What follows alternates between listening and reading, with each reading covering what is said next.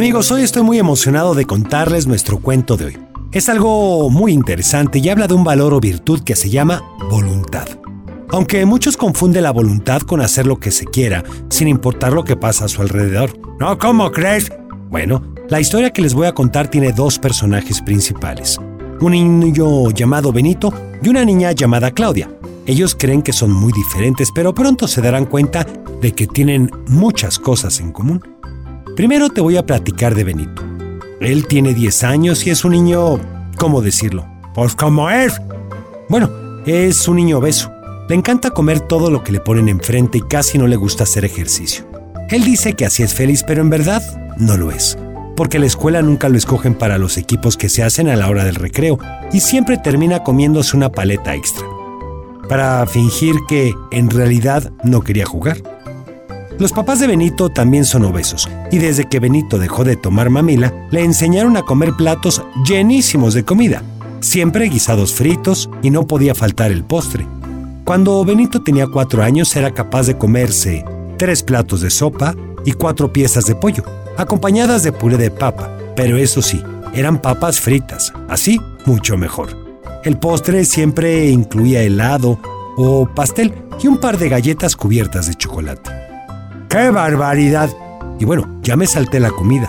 No te he platicado del desayuno. Para darle de desayunar, la mamá de Benito se despertaba muy temprano en la mañana. Le preparaba un licuado de plátano, pero con helado de vainilla. Encima le ponía crema batida y le agregaba chispas de chocolate. Mientras Benito se bañaba, su mamá preparaba hotcakes. Unos seis para Benito y otros ocho para su papá. Entre cada hotcake ponía un pedazo de mantequilla para que se fuera derritiendo. Para cuando Benito estaba sentado a la mesa, su mamá ya había puesto tres tipos de mermeladas diferentes, chocolate untable y miel de maple, para que Benito preparara cada uno de sus hotcakes. Además del mencionado licuado, ¿eh? Antes de que saliera le daba una barra de granola para que fuera comiendo en el camino, y cuando no comía hotcakes le tocaban huevos fritos encima de dos tortillas fritas y le gustaba comerse la yema del huevo con un virotito con crema.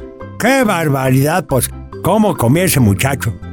El lunch de Benito necesitaba una mochila aparte, pues siempre llevaba leche con chocolate de la que ya venden preparada, un jugo de fruta y un refresco pequeño que siempre se tomaba después de deportes, un sándwich doble de jamón, queso, salchicha y jitomate o una quesadilla y salchichas fritas, una bolsa de papas. Diario eran diferentes, además de un chocolatito de postre. Y bueno, ya te conté cómo era la comida, pero a media tarde no podía faltar el paquete de galletas y en la noche le gustaba cenar pan con mantequilla y un brazo grande de malteada de diferentes sabores. A la misma escuela a la que iba Benito también asistía Claudia, una niña totalmente opuesta a él. Claudia no desayunaba antes de salir de su casa, pues se levantaba dos horas antes para bañarse y arreglarse. Desde un día antes tenía fuera tres outfits para el día. Si de pronto el clima llegaba a cambiar, ella estaba preparada para vestirse. Cada uno de ellos combinaba a la perfección, desde el moño que se pondría en la cabeza, pasando por los aretes y anillos, hasta los zapatos adecuados para pantalón, falda, capri o pants, porque cada uno debía llevar un calzado diferente. Claudia se peinaba sola y a sus 10 años le encantaba laciarse el cabello. Le había pedido a su papá que le comprara la alaciadora más reciente, aquella de los comerciales que lograba que hasta el pelo de un French Poodle se volviera tan lacio como el de un chimpancé. Además, cada que se peinaba con su ultramoderna laciadora, iba añadiendo a su cabello un brillo espectacular que se veía a 100 kilómetros a la redonda. Bueno, así decía el anuncio, ¿verdad? Sí, claro. Y así como un perfume que atraía la envidia de todas las personas que pasaran junto a ella. Era súper cool. Por eso, cuando era hora de irse, Claudia no tenía tiempo ni de tomarse un jugo. Además, en su casa nunca había jugo fresco. A su mamá siempre se le olvidaba ponerle lunch, así que no llevaba comida a la escuela casi nunca. Y como a la hora del recreo tenía tantas cosas que platicar con sus amigos, no le daba tiempo de comprarse nada. Cuando llegaba a su casa después de la escuela casi nunca había nadie. A veces se asomaba al refrigerador, pero le daba flojera calentar la comida. Así que prefería tomar un chicle y masticarlo hasta que el estómago dejara de gruñirle. Por las noches no cenaba, pues era por bien sabido que una mujer delgada no debe consumir nada después de las 7 de la tarde. Ni siquiera agua, así que nunca había salido a cenar con sus papás. Algunas veces a su papá se le ocurría invitarlas a cenar a ella y a su mamá unos taquitos, y antes de que Claudia pudiera responder, su mamá empezaba a decirle que cómo se le ocurría, que si quisiera fuera él solo, pero las mujeres no debían cenar. Así que solo observaba a su papá salir solo y regresar bastante contento, todavía terminándose el postre. Claudia y Benito estaban en el mismo salón, pero nunca de los nunca se les había ocurrido hablarse. Claudia pensaba que Benito era un irresponsable que quería terminarse toda la comida del mundo. Y Benito pensaba que Claudia era una flaca más parecida a un lápiz que nada. Así que, si se llegaban a voltear a ver de inmediato, cambiaba la mirada con tal de ni siquiera saludarse. Pero bueno, un día llegó a la escuela una doctora que les iba a hablar de nutrición. Pero todos los niños estaban hablando mucho y no le estaban poniendo atención. ¡Qué raro! Entonces la doctora decidió que ellos tendrían que hacer una investigación sobre hábitos alimenticios en pareja. Cuando hoy estaban eligiendo a sus parejas, ella dijo, las parejas las decido yo. Conforme iba haciendo las parejas, las posibilidades se acababan y Claudia pensó que lo peor que le podía pasar era que le pusieran a Benito. Cerró los ojos para pedir que no fuera así cuando escuchó, Claudia y Benito. No era posible, pero como ella no quería una mala calificación, aceptó. Ese mismo día se reunieron a planear su tarea. Cuando Benito llegó, Claudia ya tenía todo el plan hecho. Irían a visitar una clínica de control de hábitos y entrevistarían a la gente que estaba ahí. Benito le dijo, sí, como sea, pero ¿por qué no lo haces tú y pones mi nombre en el trabajo? Claudia se enfureció y le dijo que no, que tenían que hacerlo juntos. Así que se pusieron a caminar para llegar. Cuando llegaron, y antes de decir cualquier cosa, una enfermera puso a cada uno en una camilla y les dijo, como son menores de edad tendré que llamar a sus padres. Claudia se iba a levantar cuando le dijeron, no, no, no, no, no, tu trastorno es muy grave, podrías desmayarte. Benito comenzó a reírse cuando un enfermero le dijo, yo que tú no me reiría tanto, tu trastorno también es complicado. Ambos se voltearon a ver y se dieron cuenta de que estaban asustados, pero no podían salir. Un par de horas después llegaron sus papás. La mamá de Benito entró llorando diciendo, Hijo, ¿en dónde estás? ¿Quién te trajo? Desde lejos Benito le dijo, Yo llegué solo. Cuando la mamá de Claudia llegó, traía una enorme bolsa que movía para todos lados, golpeando a todo lo que se le cruzara y decía que iba a demandar a la clínica por secuestrar a su hija. Claudia quería esconderse por la vergüenza, pero fingió no conocerla. En eso salió un doctor y preguntó por los papás de Benito y Claudia se sentó a platicar con ellos y les dijo, sus hijos han llegado aquí por ayuda y yo creo que tienen la voluntad de hacer las cosas bien.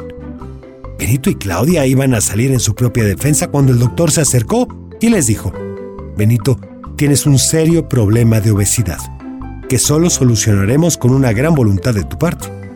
Luego volteó con Claudia y le dijo, Claudia, tú tienes un severo caso de anorexia. Si no hubieras llegado hoy aquí, estarías desmayada en algún otro lugar también necesitas una gran voluntad para salir adelante. Ahora sí que estaban asustados, ¿eh? Ellos habían ido a hacer una investigación y terminarían como pacientes. A lo lejos veían a sus papás firmando los permisos necesarios. Luego se acercaron a despedirse de ellos. Benito y Claudia estaban tan desconcertados que no supieron qué decir. No iban a quedarse en la clínica, pero sí tenían que ir a diariamente a ella asistían a pláticas de lo importante que es la alimentación y de cómo alimentarse adecuadamente, pero para esa hora Benito ya había desayunado bastante bien y Claudia, como siempre, solo cargaba con una botella de agua. Cuando los médicos se dieron cuenta de eso, decidieron que era hora de incluir a los papás en las pláticas, y al otro día, ahí estaban los seis. Benito y sus papás y Claudia y sus papás. Ahora sí, podían seguir con el tratamiento. Después fueron las pláticas de cómo comer, cuándo y qué comer. Cuando explicaron que el cuerpo necesitaba hacer pausas para digerir, Benito se puso a llorar. Su mamá lo abrazó y sacó un sándwich de su bolsa, pero el doctor le dijo que lo guardara, que la comida no debe usarse como premio. Por otro lado, Claudia hacía caras burlándose de Benito, mientras su mamá se la pasaba mandando mensajes por su teléfono celular. El doctor pensó que iba a ser un largo tratamiento, Justo en ese momento se atravesaban las vacaciones de verano, así que el doctor tuvo la idea de mandar a las dos familias de vacaciones juntas. Cuando oyeron la noticia de vacaciones pagadas, se pusieron felices, pero cuando descubrieron que tendrían que compartir cabaña, empezaron a preocuparse. El primer día fue desastroso. La familia de Benito ocupaba la cocina todo el día y la mamá de Claudia se quejaba del olor constante a grasa. La mamá de Benito obligaba a comer a Claudia y la mamá de Claudia tiraba la comida a escondidas. ¡Qué desperdicio! Un par de días después llegó el doctor a la casa y vio que todo estaba igual, así que les dijo, Veo que a ustedes lo que les falta es voluntad. Todos se quedaron callados y les dijo, les voy a dar los pasos a seguir para que obtengan la voluntad de mejorar sus hábitos. Benito y familia, ustedes siempre están pensando y comida. Lo primero que tienen que hacer es dejar de pensar en ella. Jueguen, hagan deporte, distraigan su mente y en el momento que quieran ir a comer deténganse. Y piensen en la hora que es. Piensen que acaban de comer y es necesario esperar. Luego analicen lo que van a comer. ¿Es bueno o es malo para mi salud? ¿Realmente necesito comerlo? Y luego decidan si lo necesitan o no. Si no lo necesitan, usen su voluntad para realmente no ir a comerlo. Del otro lado, la mamá de Claudia y ella se reían de Benito y su familia mientras su papá la regañaba y les pedía que guardaran silencio. Entonces el doctor llegó con la familia de Claudia y les dijo, ¿Ustedes también necesitan voluntad? Claudia, necesitas dejar de verte tanto en el espejo. Benito no se aguantó las ganas y le gritó, ¿por qué un día lo vas a romper? El doctor le pidió que no le hiciera caso y continuó. Claudia, tú debes pensar que no todo lo que consumas te va a engordar. Además, estás tan delgada que no tienes energía para hacer ejercicio. Y si te caes, seguramente te romperías un hueso, porque están muy débiles. Comer no es un castigo, es una forma de darle a tu cuerpo todos los nutrientes que necesita. Se levantó y les dijo que tenían una tarea, y esa tarea era que, esa noche, las dos familias ejercitarían la voluntad como les había dicho. Las primeras horas fueron complicadas. A Benito le tuvieron que poner un cascabel en la mano para oírlo cada vez que se acercara al refrigerador o a la alacena. No me vayas a poner un omíteo, no, claro que no, abuelo. A Claudia tuvieron que quitarle la laciadora como amenaza para que comiera. Aunque fuera una guayaba, pero pronto los papás se dieron cuenta de que no solo estaban ayudando a sus hijos, sino que ellos mismos también estaban desarrollando su voluntad. Algo que no habían hecho en muchos años. Porque los papás de Benito habían decidido comer sin pensar en las consecuencias y los papás de Claudia habían decidido cuidar su imagen más que en sentirse bien. Las familias terminaron las vacaciones en armonía. Benito ya no asaltaba el refrigerador cada cinco minutos y Claudia ya no tiraba la comida por la ventana. Pero todavía tenían mucho por aprender. El doctor fue a despedirse de ellos y a decirles que la tarea todavía iba a durar varios meses más. Que él ya no iba a estar para observarlos, pero que en seis meses quería platicar nuevamente con ellos para ver qué tanto habían avanzado. Benito y Claudia regresaron a la escuela. Ambos pensaron que lo más difícil iba a ser escuchar las burlas y las preguntas de sus amigos, y así fue. A Benito lo invitaban a hacer concursos de ver quién se comía la mayor cantidad de hot dogs en menos tiempo. Y Claudia casi pierde a sus amigas cuando empezó a llevar loncha a la escuela. Cada que sacaba una fruta, sus amigas le decían, ¡Ew! ¿En serio te vas a comer eso? ¿Sabes la cantidad de azúcar que tiene? Pero poco a poco fue entendiendo que era un tipo de azúcar que necesitaba para tener energía. Era sus clases de gimnasia, porque ahora había decidido ser la mejor gimnasta del país.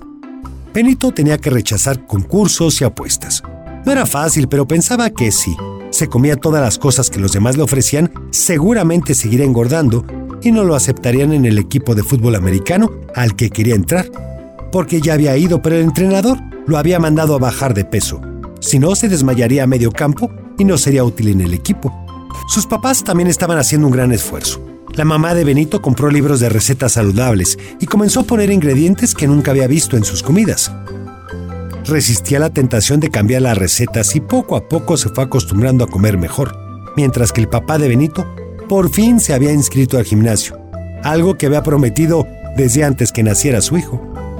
La mamá de Claudia comenzó a tomar clases de cocina saludable y en ellas entendió que no todas las grasas son malas y que hay muchas maneras de combinar los alimentos. Además, también se empezó a interesar en que su hija se sintiera feliz, más que en recomendarle maquillaje y productos para el cabello.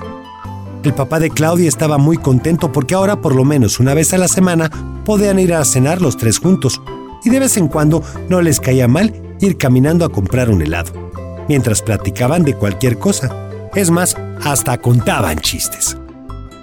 A los seis meses que lo recibió el doctor vio a dos familias completamente diferentes que Benito y sus papás habían bajado muchísimo de peso, pero se veían muy saludables y con mucha energía.